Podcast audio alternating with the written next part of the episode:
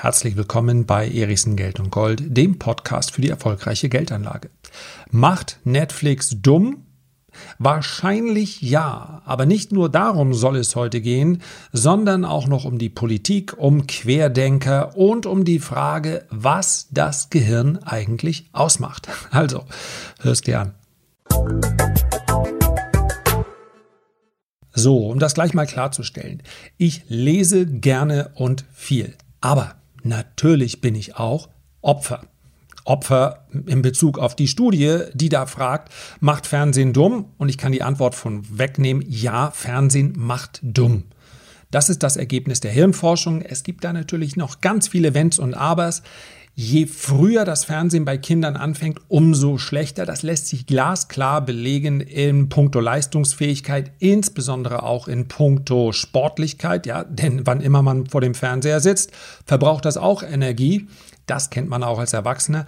Sich dann nochmal aufzuraffen und Sport zu machen, wird auch sehr schwierig. Also bei kleinen Kindern ist es ein klares No-Go. Und hier ist die Hirnforschung so weit, dass sie sagen kann, hier gibt es wirklich Belege zwischen späterem Erfolg und auch Misserfolg, wenn man sich anschaut, wie im Kleinkindesalter hier solche Medien konsumiert wurden. Das alles ist also gar keine Frage mehr, aber darum geht es mir heute nicht.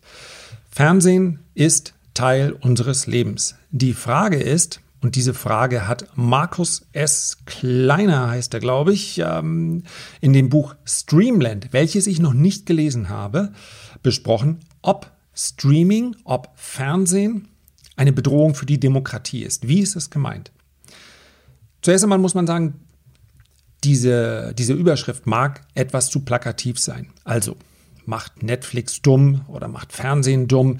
Ist es eine Bedrohung für die Demokratie? Ganz, ganz viele Abwägungen, ganz, ganz viele Wenns und Abers. Aber was klar ist, ist, dass die Grundproblematik sich derzeit verschärft. Das heißt also, die Art des Konsums hat sich in den letzten Jahren, in den letzten zwei Jahrzehnten nochmal deutlich geändert.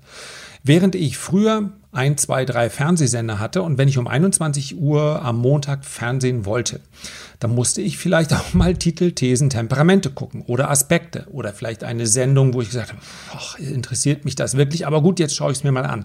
Heute kann ich mir zielgerichtet nur noch die Inhalte reinziehen, die mich wirklich interessieren, beziehungsweise die mir vorgeschlagen werden. Das heißt also, diese selektive Wahrnehmung hat nochmal deutlich zugenommen. Und auch das ist bei einem gesunden, gesunden Erwachsenen mit einem gesunden Beurteilungsvermögen aus meiner Sicht erstmal kein Problem.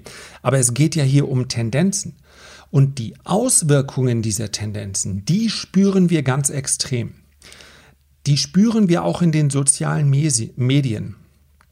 Denn was sich wirklich massiv verändert hat, ist, dass die Menschen, und ihr werdet es alle schon wahrgenommen haben, einfach nicht mehr kritikfähig sind. Auch das ist eine Pauschalisierung. Selbstverständlich gibt es Menschen, die noch Kritik ertragen. Aber wenn wir uns auf die sozialen Medien beschränken und hier mal in die Kommentarfunktion gehen, beinahe beliebiger Videos, dann seht ihr, dass die Art und Weise, wie miteinander umgegangen wird, eine gänzlich andere ist.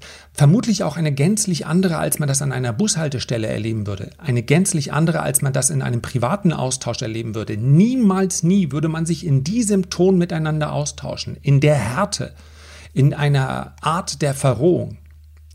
Der Respekt vor anderen ist in den sozialen Medien nur ganz rudimentär vorhanden. Je politischer es wird, umso schlimmer. Das heißt also, wir haben so etwas wie eine Diskussionskultur, zumindest in den sozialen Medien nicht. Und warum mache ich immer diese Unterscheidung? Weil wir alle wahrscheinlich erleben, dass wir im Freundeskreis und im Bekanntenkreis diese Diskussionskultur tatsächlich noch haben. Wenn wir also irgendwo eingeladen sind und wir unterhalten uns mit jemandem, dann kann es natürlich auch mal hitzig werden und das gehört ja zu einer Diskussion dazu. Aber wir würden doch niemals eine Beleidigung nach der anderen aussprechen. Wir würden niemals dem anderen permanent das Wort abschneiden. Wir würden nicht jeden einzelnen Satz beginnen mit Fakt ist. Ich stelle nochmal fest. Und zwar deshalb, weil ich es Woche für Woche immer mehr feststelle, Entschuldigung, bemerke, wie viele selbst renommierte Ökonomen Sätze beginnen mit Fakt ist, es ist hundertprozentig bewiesen. Und das bei Theorien, bei Strategien und bei Thesen, die die Zukunft betreffen.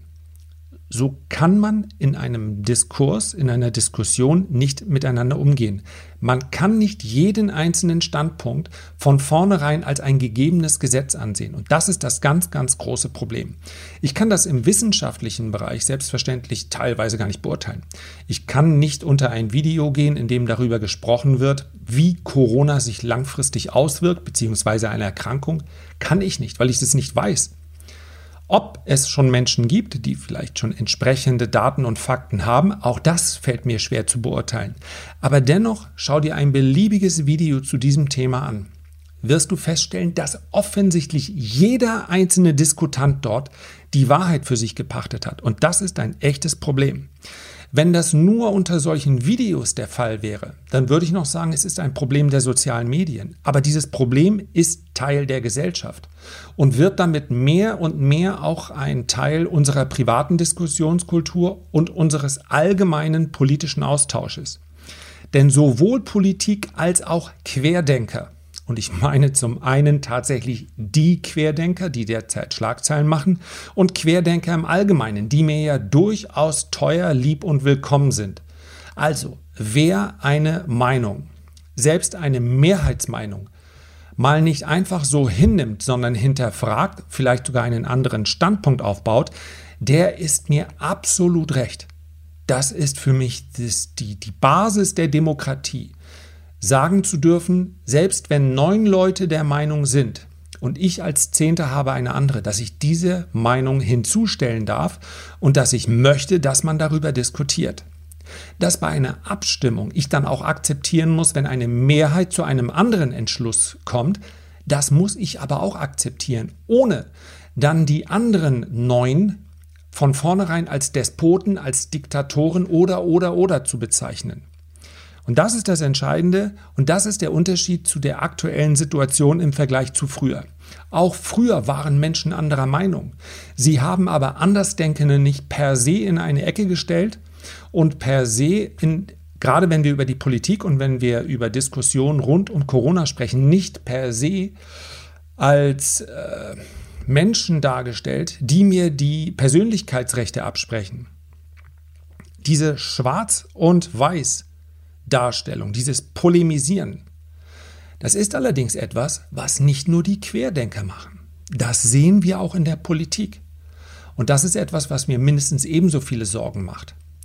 Denn wenn man als Reaktion auf derart aggressive Standpunkte selber es unterlässt, den Diskurs überhaupt zuzulassen, dann verhält man sich auch nicht viel besser. Es ist also nicht nur der Querdenker, der schwarz-weiß da ist. Nicht nur der Querdenker, der plakativ, populistisch und lautstark sich äußert, sondern auch die Politik. Auch die Politik neigt derzeit dazu, einen jeden, und ich weiß, Corona ist ein Thema, was ich normalerweise gerne aussparen möchte, aber es geht mir hier nicht um Fallzahlen, es geht mir hier nicht um irgendeine medizinische Evidenz oder auch nicht, sondern es geht mir rein um das Thema, was uns jetzt derzeit alle beschäftigt, auch die Politik erlaubt hier keine Diskussion mehr. Auch die Politik vermeidet derzeit die Diskussion im Parlament, sondern trifft sich lieber hinter verschlossenen Türen und sagt am nächsten Morgen, so wird es jetzt gemacht. Und jeder, der es nicht so machen will, denkt bitte an die Menschen, die auf der Intensivstation euretwegen sterben. So kann man diese Diskussion auch nicht führen. Das gibt dem Querdenker nicht das Recht, sich der Meinung der Allgemeinheit komplett zu entziehen bzw. nicht mehr anzuerkennen, was die Allgemeinheit möchte. Aber ja, wie könnte man so schön sagen, wie es in den Wald reinruft, so schallt es auch wieder raus. Und das ist für mich ein grundsätzliches Problem. Und das ist ein Problem, was seine Ursache sicherlich nicht nur im Streaming und im Fernsehen und, und, und hat. Aber wenn wir nirgendwo mehr uns selbst den Raum geben, auch uns mal zu prüfen, mal andere Standpunkte zuzulassen, überhaupt zu diskutieren. Wie sollen wir denn das überhaupt lernen? Wie sollen wir es kultivieren? Und deswegen möchte ich, ja, wir können, wir oder ich könnte sicherlich noch eine halbe Stunde mich jetzt darüber auslassen, was ich für Erlebnisse gehabt habe. selbst im Freundeskreis. Ich sage jetzt, sag mal, wo sind wir denn jetzt hier? Also gegenseitige Vorwürfe allein aufgrund der Tatsache, dass ich gewisse, beim Impfen wird es noch viel schlimmer. Ja, wenn ich gewisse Zweifel habe an gewissen Vorgängen und für mich beispielsweise entscheide, hm, solche Entwicklungsverfahren von Impfstoffen bei aller Laienhaftigkeit, ja, ich kann dir nicht sicher und zweifelsfrei erklären, ob ein mRNA-Impfstoff sicher und gut ist, gut in Bezug auf die äh, Nebenwirkungen oder nicht. Das kann ich schon allein deshalb nicht, weil mir das medizinische Grundwissen dafür fehlt. Aber wie wäre dann meine erste Reaktion? Ich muss nicht der Erste sein, der in der Reihe steht.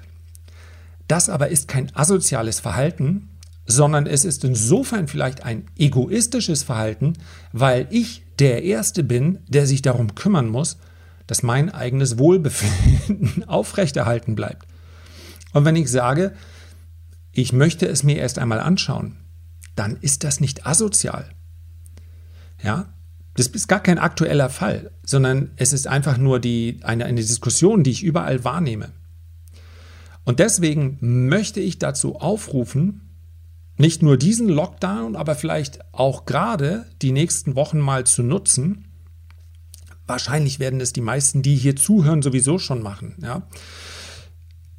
Zeit in sich selber zu investieren, auch Geld. Ja, ich habe mal eine Folge gemacht, habe ich gesagt, 10% dessen, was man äh, investiert, sollte man mindestens in sich, Entschuldigung, was man verdient, sollte man mindestens in sich selbst investieren. Das erhalte ich aufrecht. Bei mir sind es phasenweise deutlich mehr gewesen.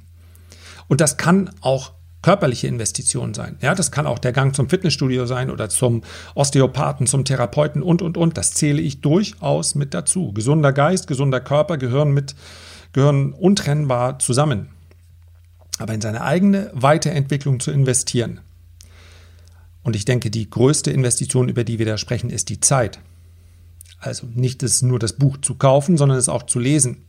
Oder sich die Zeit zu nehmen, sich mit jemandem auseinanderzusetzen. Oder was ich beispielsweise, du hörst mich schwer atmen, weil mir das auch sehr, sehr schwer fällt, sich eine gewisse Resilienz aufzubauen, also eine Widerstandsfähigkeit, indem man mal direkt in eine Diskussion einsteigt, wo man von vornherein weiß, der Gegenüber will nicht mit dir diskutieren. Das heißt also, nach jedem Satz würdest du am liebsten aus der Haut fahren und ihm irgendwas um die Ohren werfen. Das habe ich zuletzt beispielsweise mit jemandem gemacht, der über die Charttechnik gesprochen hat. Der, den habe ich unter einem Video angesprochen, weil er anhand eines anderen Videos belegen wollte, dass Charttechnik nichts bringt. Und zuerst einmal ist ja klar, dass ich auf allen Plattformen ja nur meinen Standpunkt darstelle. Das heißt also, ich will gar nicht missionieren, ich will auch nicht überzeugen, sondern ich möchte meinen Standpunkt darstellen und freue mich, wenn der ein oder andere dann zu dem Ergebnis kommt, ja, da nehme ich etwas mit. Das ist für mich eine Anregung, die erachte ich als sinnvoll. Ja, aber auf die Diskussion bin ich mal eingestiegen und ein Satz nach dem anderen war mh, mm, polemisch, war beleidigend und praktisch jeder Satz begann damit, dass es sei wissenschaftlich bewiesen. Das heißt, nach zwei Sätzen war mir klar, in dieser Diskussion wird keine Diskussion entstehen. Aber sich dann zusammenzureißen und zu sagen, okay, die führst du jetzt einfach, ohne dass du polemisch wirst, ohne dass du ihn angreifst. Gelegentlich hat das dann zur Folge, dass so ein Gerüst dann in sich zusammenfällt und mit einmal wird das ein ganz, ganz freundliches Gespräch. In diesem Fall nicht, ja, es war also eine Mail nach dem anderen, wo immer wieder ich alles Gute gewünscht habe, viel Erfolg und dann kam immer noch einer und noch einer und noch einer. Und das ist so ein Test, den kann man mal machen. Den kann man sich einfach mal geben, denn wenn man das durchgestanden hat, dann ist man beim nächsten Mal ein bisschen entspannter. Also auch das kann eine Investition in sich sein. Der Hirn, das Hirn ist wie ein Muskel, heißt es. Ja, eigentlich besteht ein Muskel, wenn ich da richtig aufgepasst habe, aus ganz, ganz vielen Myozyten. Das Gehirn aber aus Millionen von Neuronen. Aber diese Neuronen entwickeln sich. Das heißt, anders als unser Knochengerüst, welches einmal da ist und dann ich kann es belegen, im Laufe der Zeit ein klein wenig nachlässt in seiner Funktionalität, kann das Gehirn bis ins hohe Alter hinein immer neue Synapsen knüpfen. Das heißt, selbst wenn heute unser Gehirn in einer bestimmten Art und Weise funktioniert, können wir es trainieren und wir können andere Eigenschaften wieder hervorrufen. Das geht bis hin in die Emotionalität. Wir können uns in jedem Alter noch ändern. Wir können dazulernen, wir können neue Dinge lernen. Ja, wenn ich 14 bin, dann geht das Ganze schneller als mit 74, aber es geht dennoch und der Vorteil eines 74-Jährigen ist häufig seine Geduld. Und das wäre mein Vorschlag. Ich kann die Querdenker nicht ändern und ich kann auch die Politiker nicht ändern. Aber die Menschen, die ich erreichen kann, und nochmal, es geht mir nicht ums Missionieren, ja, glaubt mir, ich bin einer von euch. Ich schaue Netflix und wenn die Masters dann im April wieder gespielt werden, dann gucke ich wahrscheinlich vier Stunden oder fünf Stunden am Stück Golf und dann sagt mir meine Frau irgendwann, wie wäre es mal mit ins Bett gehen? Ja, noch ein bisschen. Also wirklich. Und wenn, ich, wenn mir eine Serie gut gefällt, dann schaue ich die von vorne bis hinten durch. Aber ich nehme mir eben auch Zeit für andere Dinge. Ich nehme mir manchmal auch Zeit für Hürden, wo ich sage, das ist für mich ein schwieriges Thema. Bitcoin war für mich unter technischen Aspekten ein schwieriges Thema. Dann hole ich mir das Buch und man, das ist ein absoluter Erkenntnisgewinn. Sich dann mit etwas zu beschäftigen und zu merken, okay, hier habe ich wirklich etwas dazu gelernt. So, bevor es jetzt allzu äh, klug wird, beende ich das Ganze für heute. Das ist normalerweise, ihr merkt es vielleicht daran, dass ich ein bisschen stottere heute oder ein bisschen stocke. Das ist normalerweise ein Thema, ich könnte über diese Art der Diskussionen, dieses, diesen Umgang miteinander, könnte ich mich eine Stunde lang auslassen und ausheulen, weil es wirklich traurig ist mit anzusehen. Und auf der anderen Seite könnte ich ganz viel darüber sprechen, was für ein Erkenntnisgewinn, was auch für ein persönlicher Gewinn es ist, etwas dazu zu lernen. Aber ich glaube, ich lasse es heute einfach mal so stehen und äh, freue mich auf nächstes Mal. Den Podcast bitte abonnieren, denn es geht am Donnerstag um den Boommarkt der Zukunft. Ganz spannend. Ich habe mich da sehr intensiv mit einigen Märkten befasst, die ihr vielleicht nicht so als klassische Investitionsmärkte bisher wahrgenommen habt, die aber aus meiner Sicht gerade im, in den nächsten zwei, drei, vier, fünf Jahren sehr, sehr spannend werden könnten. Also gerne den Podcast abonnieren und ihr wisst, ich freue mich immer, wenn sich jemand die Zeit nimmt, hier auch eine Rezension zu schreiben oder ein Sternchen zu vergeben und wenn es ein paar mehr sind, dann freue ich mich natürlich auch. Also bis zum nächsten Mal. Herzlichen Dank für deine Aufmerksamkeit. Ich freue mich, wenn du auch beim nächsten Mal wieder mit dabei bist. Bis dahin wünsche ich dir eine gute Zeit. Herzliche Grüße, dein Lars.